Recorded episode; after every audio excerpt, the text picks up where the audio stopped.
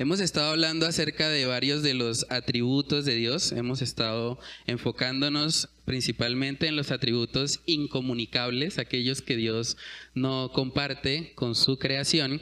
Y hoy vamos a hablar acerca de uno más. Y es que Dios es eterno. Dios es eterno. Eso es un atributo que podemos ver en textos como Salmos capítulo 90, vamos ahí. Salmos capítulo 90, versículos del 1 al 2. Si alguien tiene ahí ese texto, lo, lo puede leer.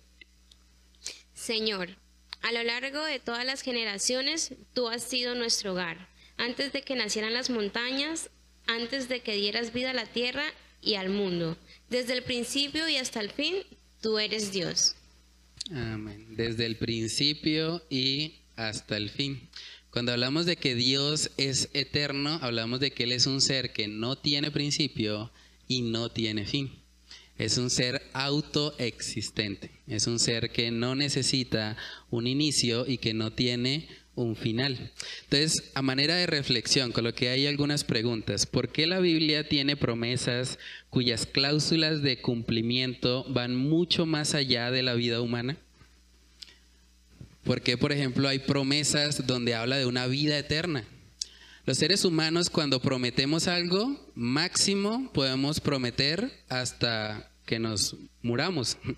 Sí, por eso la gente cuando hace los votos matrimoniales dice hasta que la muerte nos separe, porque ya después de ahí no sabemos, ¿cierto? No podemos eh, comprometernos más allá de nuestra propia vida porque nosotros somos finitos, no somos eternos. Pero en la Biblia hay promesas que van más allá de la muerte.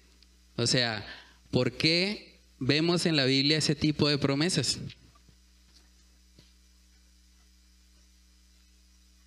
¿No? ¿Nadie? Bueno, ¿cómo podríamos nosotros tener seguridad de que las promesas eternas se cumplirán si Dios mismo no es eterno? Imagínense un Dios que promete vida eterna, pero Él termina. o sea, Él tiene un fin. ¿Podríamos confiar en sus promesas? No. Las promesas eternas de Dios se cumplen porque tenemos un Dios eterno. Porque tenemos un Dios que no tiene principio y que no tiene fin. Y que puede, por esa naturaleza eterna que tiene, hacer promesas que van más allá de la vida del ser humano. Y eso es justamente lo que vamos a ver en Romanos 8 para ver un ejemplo de ese tipo de promesas que incluso van más allá de nuestra vida humana. Romanos capítulo 8, miremos del versículo 35 hasta el 39. Romanos capítulo 8, versículos del 35 al 39. Si alguien tiene ahí ese pasaje, lo puede leer. ¿Quién nos separará del amor de Cristo? Tribulación o angustia, o persecución, o hambre, o desnudez, o peligro, o espada, como está escrito. Por causa de ti somos muertos todo el tiempo, somos contados como ovejas de matadero. Antes, en todas estas cosas somos más que vencedores por medio de aquel que nos amó. Por lo cual estoy seguro de que ni la muerte, ni la vida, ni ángeles, ni principados, ni potestades, ni lo presente, ni lo porvenir, ni lo alto, ni lo profundo, ni ninguna otra cosa creada nos podrá separar del amor de Dios que es en Cristo Jesús, Señor nuestro. Tremendo eso, ¿no? Qué pasaje tan consolador para los creyentes. O sea, ni siquiera la muerte nos va a separar del amor de Cristo Jesús. O sea, ¿cómo alguien puede prometer eso? Prometer estar con nosotros incluso después de la muerte. Solamente lo puede prometer un Dios que es eterno, un Dios que no tiene final, un Dios que conoce toda la historia humana. Hermanos, Dios es un ser que trasciende todas las causas. Hay un principio en ciencias que se conoce como el principio de la causalidad. Ese principio es un principio científico, básicamente dice que cada efecto tiene una causa, ¿cierto?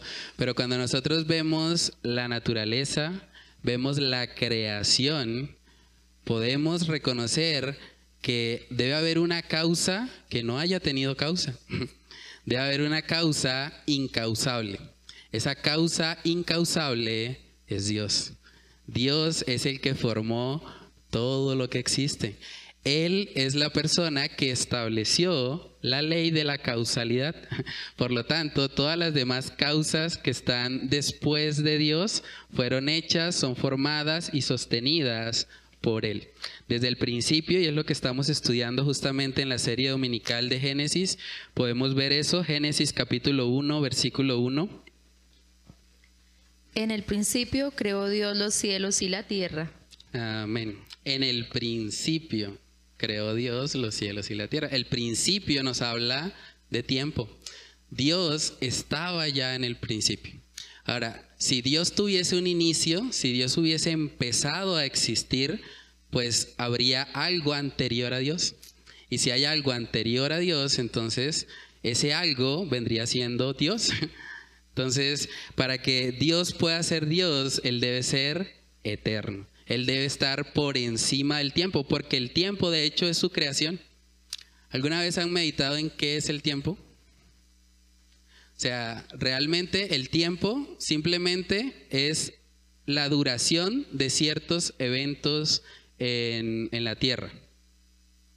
Básicamente es eso. O sea, cuando gira la Tierra alrededor del Sol, lo llamamos un año. Cuando la Tierra da un giro sobre su propio eje, un, giro de rotación, eh, se conoce como un día.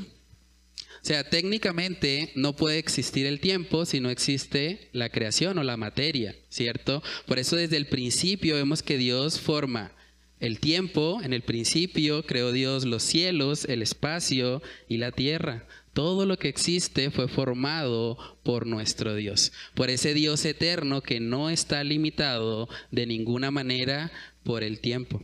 Ahora, ¿qué implicaciones habría si Dios no fuese eterno? Imagínense que Dios tuviese un final.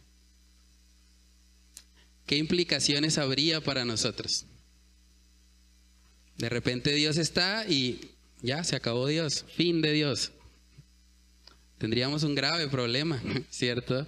Si Dios no existe, el mundo entero realmente sería un caos. Además que Dios no solamente creó todas las cosas, sino que las sostiene, ¿sí? Entonces, realmente la eternidad de Dios es una razón más para adorarle. Es una razón para reconocer que Él es diferente a su creación, porque todos nosotros tenemos un inicio, ¿cierto? Nuestras almas son inmortales. Nuestras almas van a estar eternamente con Dios en el cielo o eternamente con Dios en el infierno, ¿cierto? Pero Dios no tiene principio. Dios es el creador de todo lo que existe y está por encima del tiempo y de todo lo que nosotros podemos tal vez dimensionar porque estamos limitados a la creación.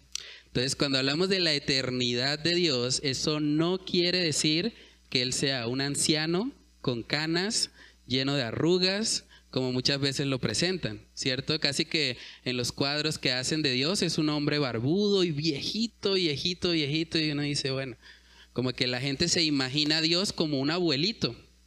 Pero realmente cuando hablamos de la eternidad de Dios, no hablamos de que Dios ha sido afectado en el tiempo. Dios es el mismo ayer, hoy y por los siglos. Él no ha sido afectado por el tiempo. Cuando hablamos de la eternidad, en realidad estamos hablando de que Dios no es afectado por el tiempo.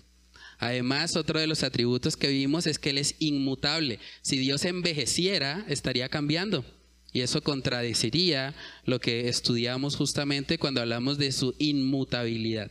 ¿Cierto? Entonces miremos un texto en Isaías, Isaías capítulo 40, versículo 28, nos muestra que tenemos un Dios que no es afectado por lo que nosotros sí somos afectados. Miremos Isaías capítulo 40 en el versículo 28. ¿No has sabido, no has oído que el Dios eterno es Jehová, el cual creó los confines de la tierra? No desfallece ni se fatiga con cansancio, y su entendimiento no hay quien lo alcance. Amén. No desfallece ni se fatiga con cansancio. Hay gente que piensa, por ejemplo, que el día de reposo eh, tiene que ver con que Dios estaba cansado porque seis días haciendo la creación, entonces él estaba como ya fatigado de tanto esfuerzo y dijo, no, el séptimo día voy a descansar. Pero cuando nosotros vamos a Génesis, la palabra en el original no es descansar, es reposar. Reposar tiene que ver con hacer una pausa en lo que estoy haciendo para enfocarme en otra cosa. Entonces, el reposo realmente consiste no en que Dios estaba cansado, sino en que Dios decidió hacer una pausa en lo que estaba haciendo también para dejarnos un patrón a nosotros. Es curioso porque de hecho la semana es el único como periodo de tiempo que no está justificado con un, eh, con un movimiento natural. Me explico. Cuando nosotros hablamos del mes, hablamos del tiempo que la luna también está girando. Bueno, en los calendarios lunares, eh, la luna está haciendo un giro también alrededor de la Tierra. Eso se conoce como un mes. Cuando hablamos del año es el tiempo que la Tierra está girando alrededor del Sol. Cuando hablamos del día es la rotación sobre su propio eje. Y bueno, así para cada medida de tiempo está ligado siempre a un fenómeno natural, ¿cierto? Pero cuando hablamos de la semana, la semana no. O sea, la semana no se representa con el movimiento de los eh, soles o de las estrellas o algo por el estilo, sino que la semana fue establecida directamente por Dios. O sea, Dios establece que son siete días y que debemos trabajar seis de ellos y apartar un día para reposar. Para reposar no quiere decir quedarnos durmiendo todo el día en la casa, sino hacer una pausa en nuestras actividades cotidianas para ahora honrar y glorificar a nuestro Dios. ¿Vale? Entonces, Isaías 40, 28 nos muestra que Dios no se fatiga, no se cansa, no es que él sea más abuelito de lo que era antes. Entonces ahorita está como con menos fuerzas, no. De hecho, algo que, que, impacta mucho y que sirve también para poder mostrarle a las personas que tratan de negar la deidad de Jesús es lo que vemos en Juan capítulo 8. Vamos ahí. Juan capítulo 8, versículos del 57 al 59. Vamos a ver que una de las razones por las cuales querían eh, apedrear a nuestro Señor Jesús fue básicamente porque Él se atrevió a decir que era eterno. Imaginémonos eso. Y Juan capítulo 8, verso 57. Y dice, entonces le dijeron los judíos, ¿aún no tienes 50 años y has visto a Abraham? Jesús les dijo, de cierto, de cierto os digo, antes que Abraham fuese, yo soy. Tomaron entonces piedras para arrojárselas, pero Jesús se escondió y salió del templo y atravesando por en medio de ellos se fue. Amén.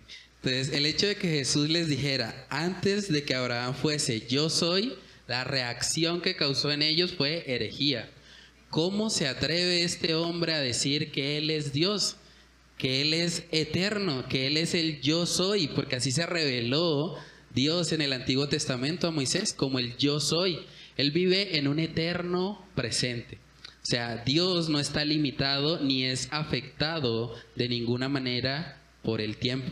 Entonces, cuando hablamos de la eternidad de Dios, realmente es un atributo que debe llevarnos a adorarle. Es un atributo que Él no comparte con su creación y por lo tanto es una razón más para exaltarle a nuestro Dios. Con lo que ahí también en la parte de aplica, muchas personas piensan que es un exceso de crueldad que el lugar de tormento o lago de fuego sea eterno. ¿Han escuchado eso?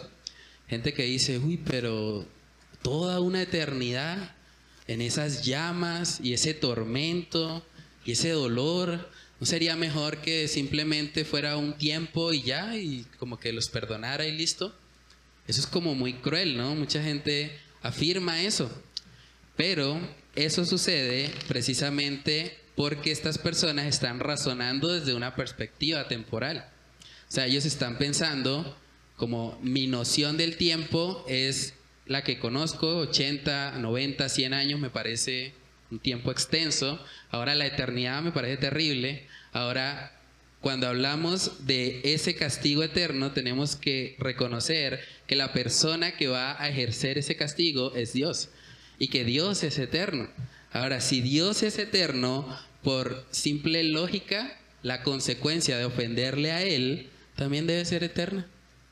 Saben que la magnitud de una falta no se mide tanto por la falta que nosotros hacemos, sino por la magnitud de la persona a la que hemos ofendido. Me explico. Si una persona, digamos, el hermano Miguel golpea a un policía, ¿qué consecuencias puede traerle a él eso? Bueno, tal vez preso o tal vez si el policía no era cristiano, se la devuelve, ¿cierto? Puede haber un problema y demás. Pero ¿qué pasa si en vez de golpear al policía, él golpea al alcalde? Mínimo tiene que ir a la cárcel, ¿cierto? Porque el alcalde es una persona de eminencia. Ahora, si él golpea al presidente de la República, pues probablemente cadena perpetua, porque intentó agredir a la persona, digamos, en términos de, de cargos más importante, ¿cierto? Entonces, ahora, cuando nosotros hablamos de Dios, no hablamos de la persona más importante de una ciudad, no hablamos de la persona más importante de un país, no hablamos ni siquiera de la persona más importante del mundo. Hablamos de la persona más importante en todo lo que existe. Imagínense la magnitud de ofender a alguien así. O sea, por eso es que la consecuencia lógica tiene que ser un castigo eterno. Un castigo eterno para aquellos que han pecado contra un Dios eterno. Ahora, cuando nosotros contemplamos eso y cuando vemos los pasajes donde Dios habla de ese juicio, de esa condenación, nos parece fuerte, nos parece duro, pero realmente si creemos en un Dios eterno, es la consecuencia lógica por haberle ofendido. Entonces pregúntate, cristiano, ¿cuándo fue la última vez que agradeciste a Dios por haberte salvado del infierno eterno? ¿Saben que ese infierno eterno fue lo que Cristo sufrió en la cruz? Cuando Él oró en el Getsemaní diciendo, si es posible, pasa de mí esta copa, Realmente Jesús no tenía temor de los clavos. Jesús no tenía temor de los latigazos, de la corona de espinas, de los romanos, no. Lo que realmente causó la angustia del Getsemaní es saber que la ira de un Dios eterno iba a recaer sobre él.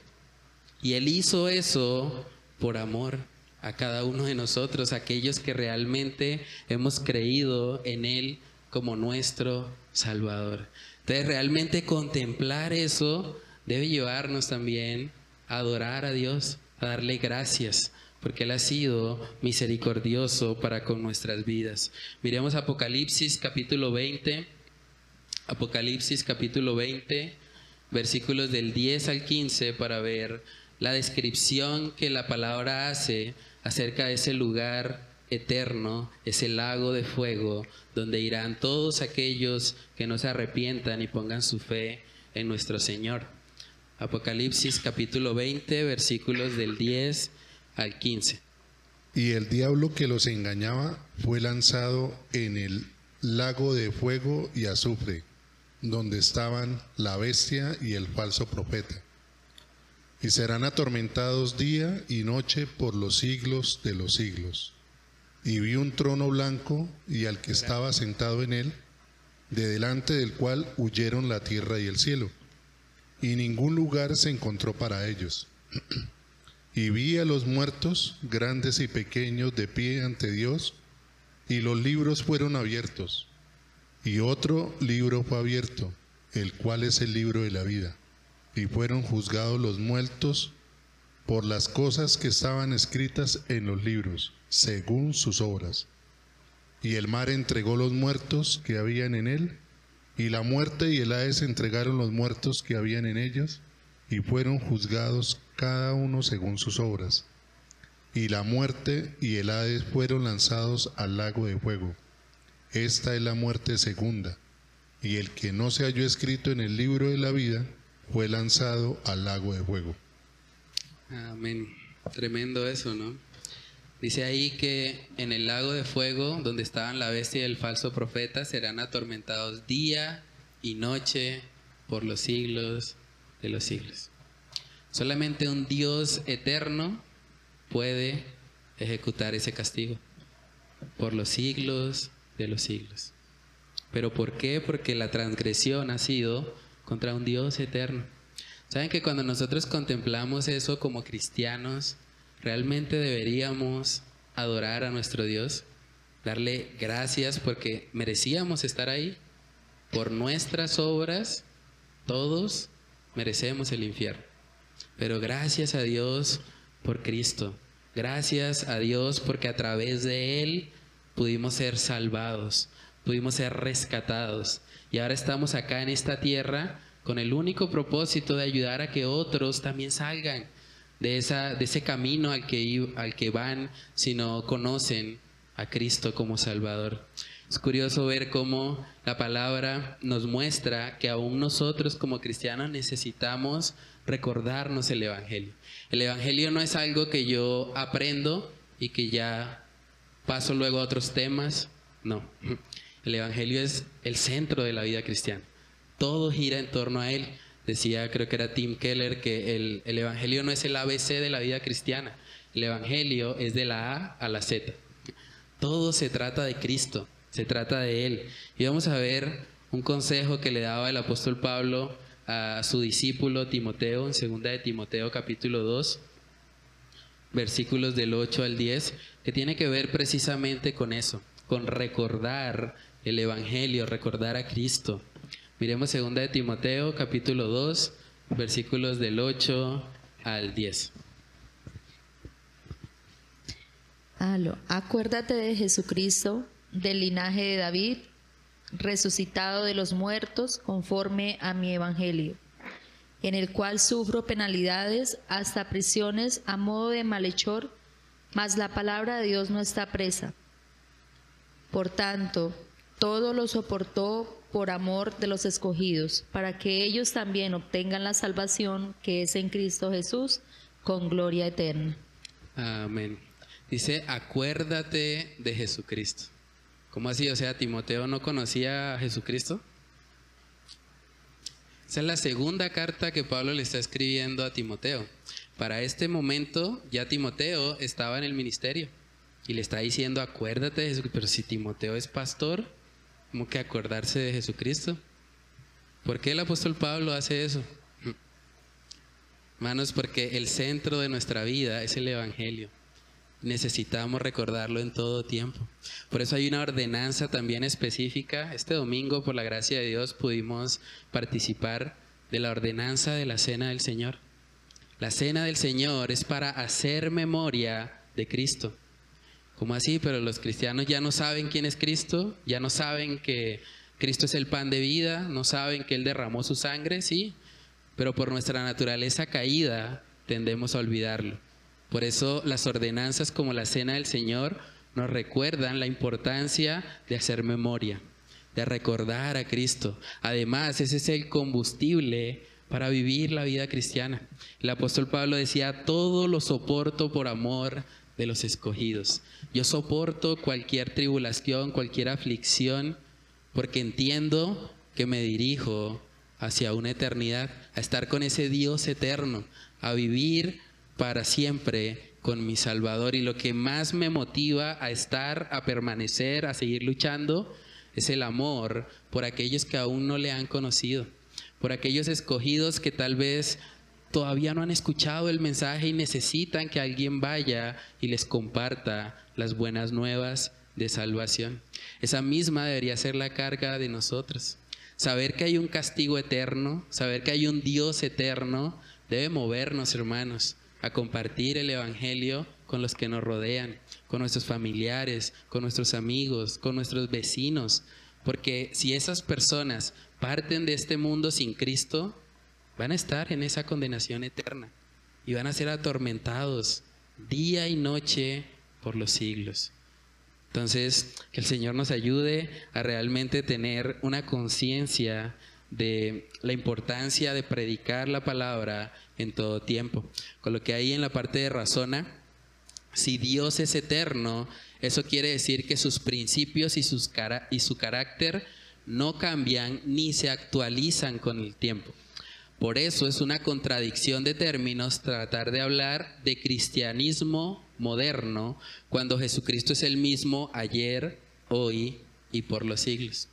Hay muchos movimientos que se están levantando hoy en día de cristianismos modernos o cristianismo progresista, donde hay gente que dice, no, pues es que hemos interpretado mal la Biblia, es que Cristo era más chévere, es que Cristo realmente no es como lo presentan los cristianos, y mucha gente tratando de hacer el mensaje del Evangelio más agradable para el pecador, termina dándole algo que no es el Evangelio. Porque enseñarle a una persona un Cristo chévere, un Cristo hippie, un Cristo hasta homosexual, lo presentan algunos. O sea, ese Cristo no salva a nadie porque ese es un Cristo falso. El verdadero Cristo vivió sin mancha, sin pecado en este mundo y vino para entregarse en la cruz por los pecadores. Entonces debemos tener mucho cuidado con estos movimientos que de pronto se popularizan mucho también por medio de las redes sociales. En el contexto de, de la palabra, ellos tuvieron que luchar mucho con los judaizantes, con personas que querían nuevamente volver a la ley y querían decir que no, pues el Evangelio sí, pero también hay que añadirle un poquito de obras, hay que hacer algo, porque no puede ser tan fácil, porque entonces el Antiguo Testamento para qué nos sirve. Y empezaron a, de alguna manera a tratar de incomodar a los cristianos en el primer siglo para hacerles tratar de volver a la esclavitud, volver a la ley. Pero si nosotros vemos la palabra y vemos que Cristo mismo es nuestro Salvador y que Él no cambia en el tiempo, el Evangelio tampoco cambia. El Evangelio es el mismo desde el principio. El Evangelio es la única esperanza de salvación para el ser humano. Hay gente que dice, no, pero en el Antiguo Testamento se salvaban por obras, ¿no? Nadie nunca se va a poder salvar por obras. Tanto en el Antiguo como en el Nuevo Testamento la salvación siempre ha sido por gracia, por medio de la fe. Por eso cuando alguien trata de añadirle algo, realmente lo que hace es distorsionar el Evangelio y terminar predicando algo diferente. Y el apóstol Pablo es muy tajante al decir que el que predica otro evangelio sea anatema. Si alguien tiene una opinión diferente respecto a algún tema secundario, está bien, podemos tener diferencias como cristianos. Romanos capítulo 13 nos habla, Romanos 14 nos habla de que hay asuntos de conciencia y, y, está bien, podemos tener esa diferencia y podemos seguir siendo hermanos, pero cuando se trata del Evangelio, no es negociable. Cuando se trata del Evangelio, si alguien predica otro Evangelio, otro medio de salvación que no sea Cristo, ahí no somos hermanos. Ahí no hay unidad, porque realmente el Evangelio es eterno. Miremos Hebreos capítulo 13, Hebreos capítulo 13, versículos del 8 al 9, para ver un poco de lo que les comento que estaba pasando en la iglesia del primer siglo. Hebreos capítulo 13, versículos del 8 al 9.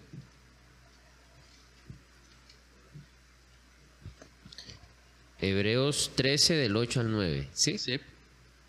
Jesucristo es el mismo ayer y hoy y por los siglos. No os dejéis llevar de doctrinas diversas y extrañas, porque buena cosa es afirmar el corazón con la gracia, no con viandas que nunca aprovecharon a los que se han ocupado de ellas.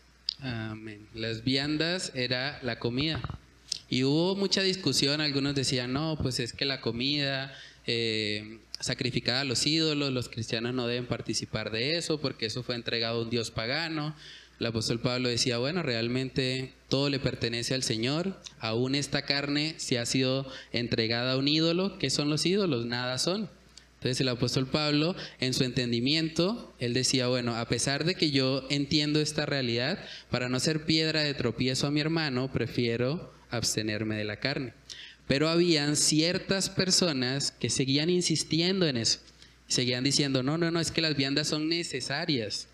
Es que tiene alguien que, que comer realmente lo correcto para poder ser salvo.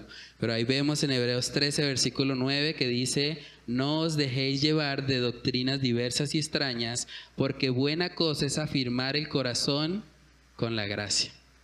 La gracia de Dios siempre ha sido el medio para la salvación no las viandas, no las, los sacrificios externos, simplemente el Evangelio de nuestro Dios. En Gálatas capítulo 1 podemos ver también que el apóstol Pablo fue bastante tajante con aquellos que intentaban cambiar el mensaje del Evangelio. Miremos Gálatas capítulo 1 versículos del 6 al 9. Estoy maravillado de que tan pronto os hayáis alejado del que os llamó por la gracia de Cristo, para seguir un evangelio diferente. No que haya otro, sino que hay algunos que os perturban y quieren pervertir el evangelio de Cristo. Mas si aún nosotros o un ángel del cielo os anunciare otro evangelio diferente del que os hemos anunciado, sea anatema.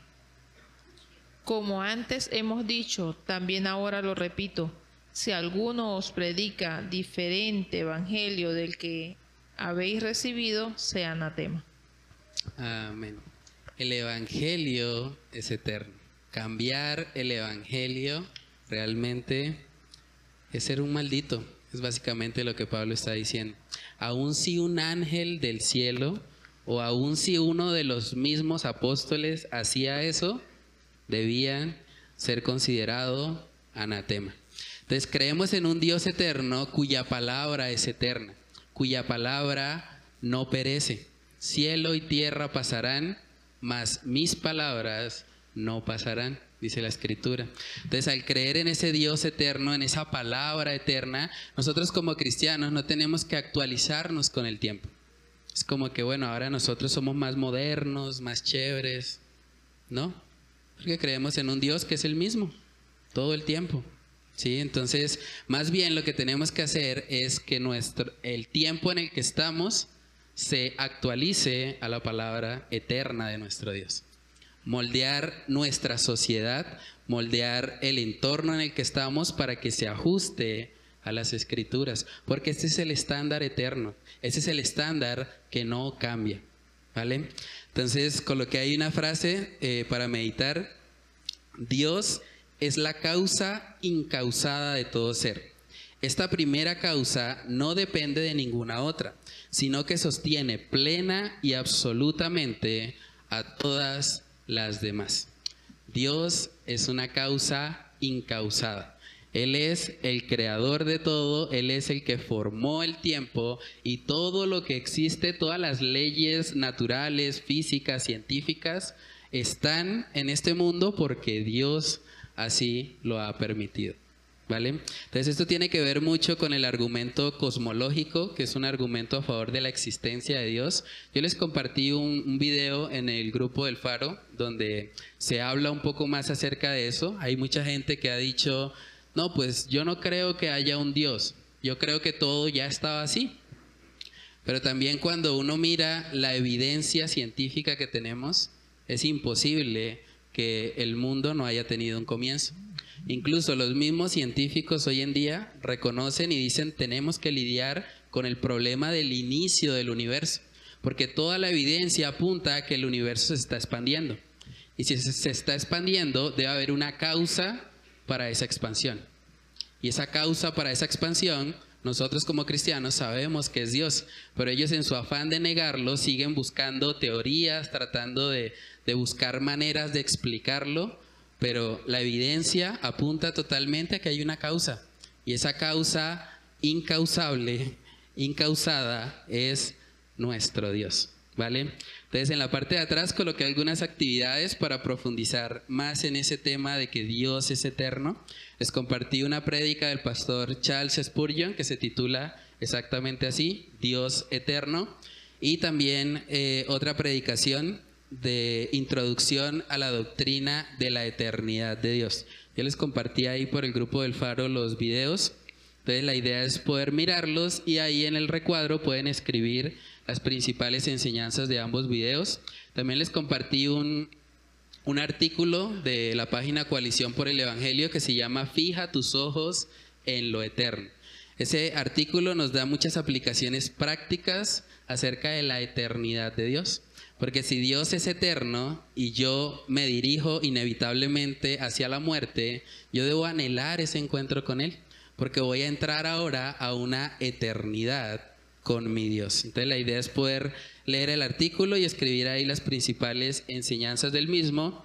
Y por último coloqué cómo impacta tu vida de adoración el saber que Dios es eterno y existe aún desde antes de la fundación del mundo.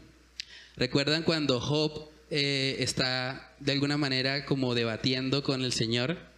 ¿Qué le dijo Dios? Él le dijo, ¿dónde estabas tú cuando yo formé los mares? ¿Dónde estabas tú cuando yo le puse el límite a las aguas? ¿Dónde estabas tú cuando yo creé las lumbreras, cuando yo creé todo lo que existe? Entonces, ¿cómo afecta nuestra vida de oración recordar que Dios es eterno? Que en el principio, cuando no había más nada, que es algo también difícil de, de pensar, la nada, cuando no había nada, Dios hizo todo. Dios creó los cielos y la tierra. Ese es el Dios al que adoramos. Entonces, ¿cómo impacta tu vida de adoración el saber eso? Y la segunda, ¿cuándo fue la última vez que meditaste en tu futuro encuentro con el Dios eterno? Todos, toda rodilla, dice la palabra, se doblará. Todo ojo le verá. Todos tendremos un encuentro, encuentro con ese Dios eterno.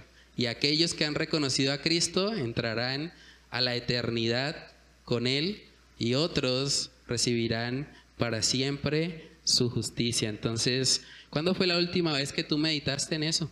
En que cuando tú partas de este mundo, lo primero que vas a ver es al Dios eterno, al Dios todopoderoso. Entonces, esa es la enseñanza para este, esta noche. No sé si tienen alguna pregunta, algún comentario. ¿Sí, hermano? Bueno, a mí me llamó la atención la enseñanza de hoy que decía que Dios es eterno, ¿cierto?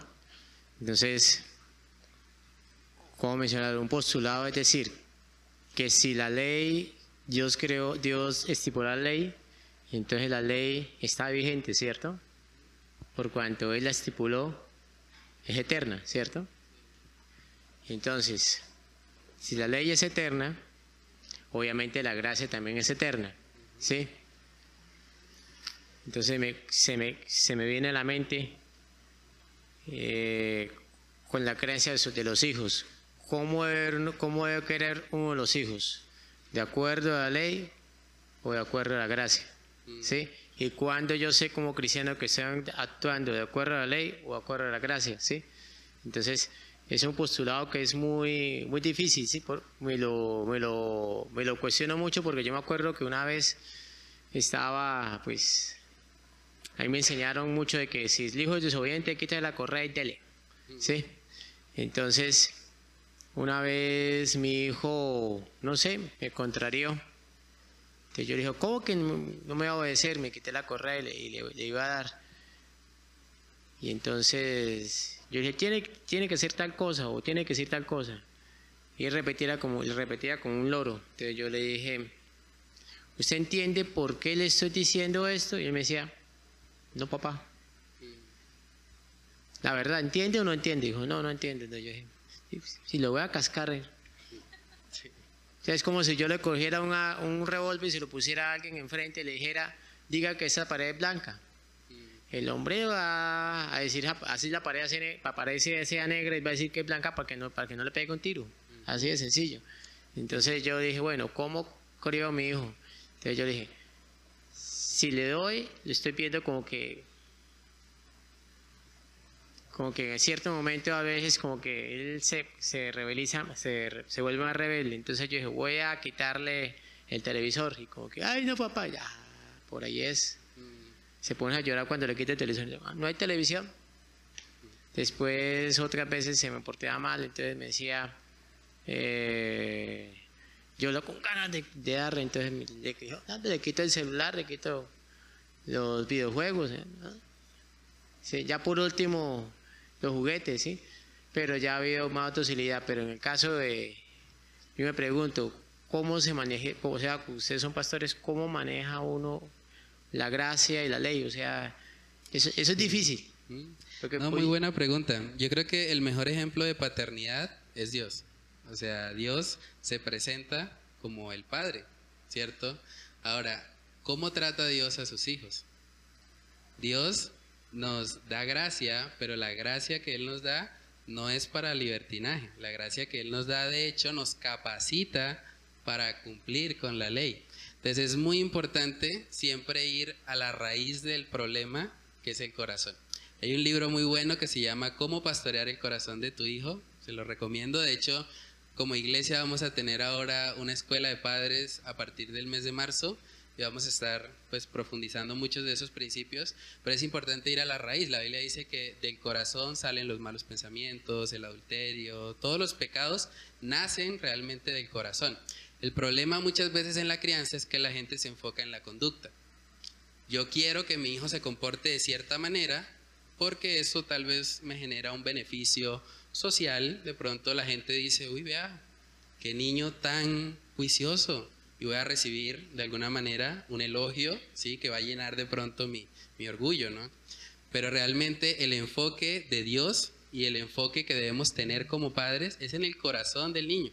Nosotros no queremos formar un actor, una persona que se comporta bien en un escenario específico. Queremos alguien que glorifique a Dios desde su corazón, que le ame realmente desde su interior.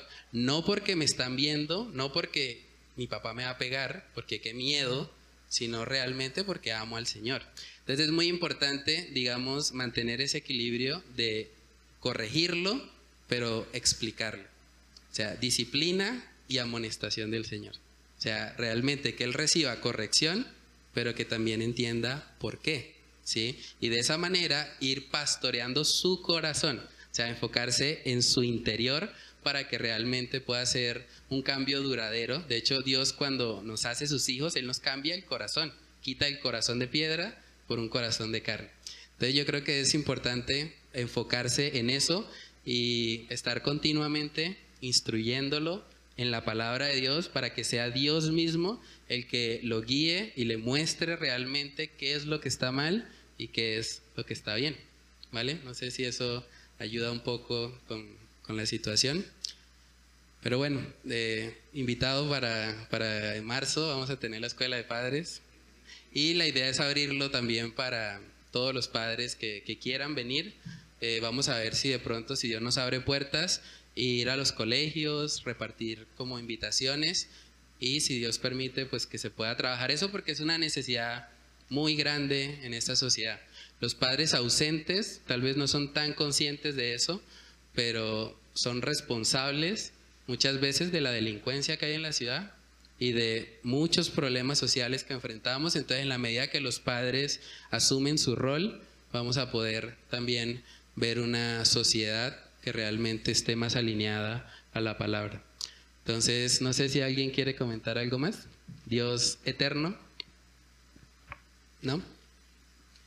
Bueno, entonces dispongámonos para orar a ese Dios eterno y para pedirle que Él nos ayude a aplicar estos principios, esa palabra eterna que Él nos ha dejado en nuestra vida. Padre Celestial, te damos muchas gracias, Señor, por tu infinita misericordia. Gracias porque nos permites contemplar, Señor, la noche de hoy, este atributo tuyo, Señor, que eres un Dios eterno, que eres un Dios que no está limitado ni afectado por el tiempo.